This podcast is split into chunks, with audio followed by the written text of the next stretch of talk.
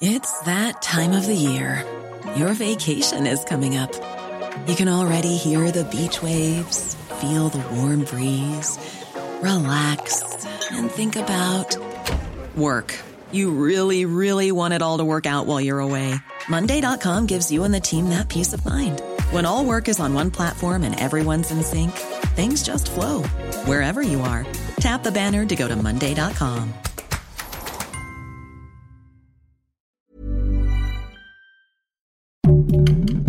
Heraldo Podcast, un lugar para tus oídos. Hoy, en primera plana, ¿crees que el gobierno de México debe reforzar las medidas contra el cambio climático? Esto es Primera Plana de El Heraldo de México.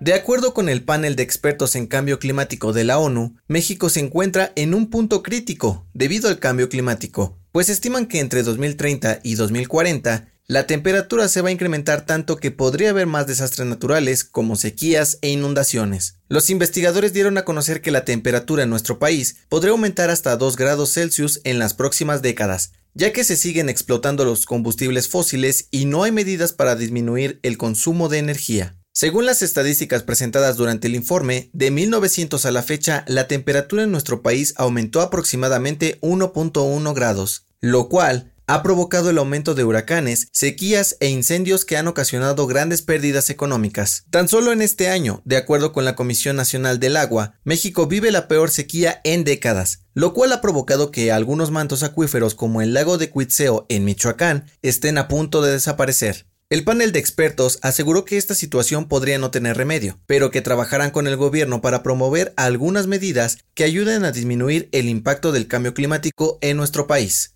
con información de Gerardo Suárez. Si te gusta Primera Plana, no olvides seguir nuestro podcast en Spotify para estar al día de las noticias más importantes.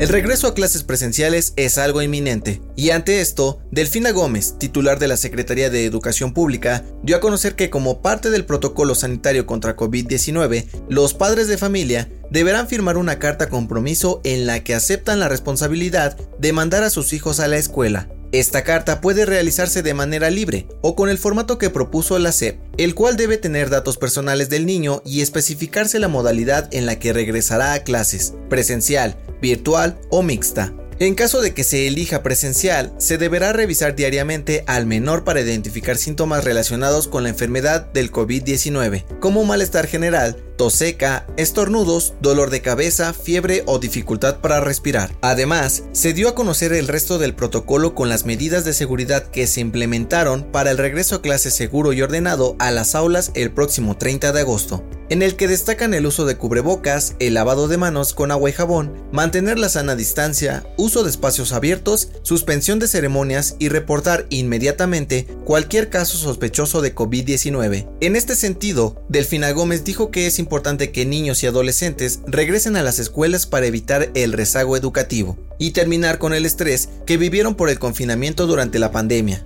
Con información de Francisco Nieto y Paris Salazar.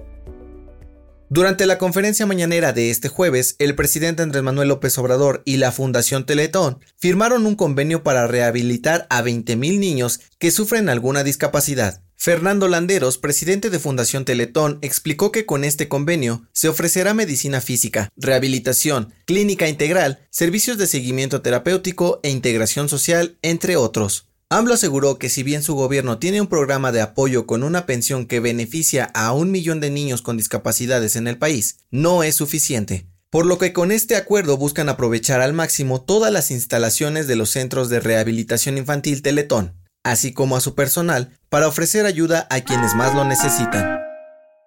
En otras noticias, el Servicio Meteorológico Nacional dio a conocer que la tormenta tropical Linda se convirtió en huracán categoría 1 y ocasionará lluvias muy fuertes en Jalisco, Colima, Guerrero, Michoacán y Nayarit. Toma tus precauciones. En noticias internacionales, la ola de calor que afecta a Europa fue bautizada como Lucifer, luego de que en Italia se registrara una temperatura de 49 grados, un récord histórico en todo el continente. Las autoridades lanzaron alertas por posibles incendios forestales. Y en los espectáculos, este jueves, el papá de Britney Spears renunció a ser su tutor legal después de 13 años. Ahora la estrella del pop podrá decidir quién será la persona que la ayudará a manejar sus finanzas. El dato que cambiará tu día.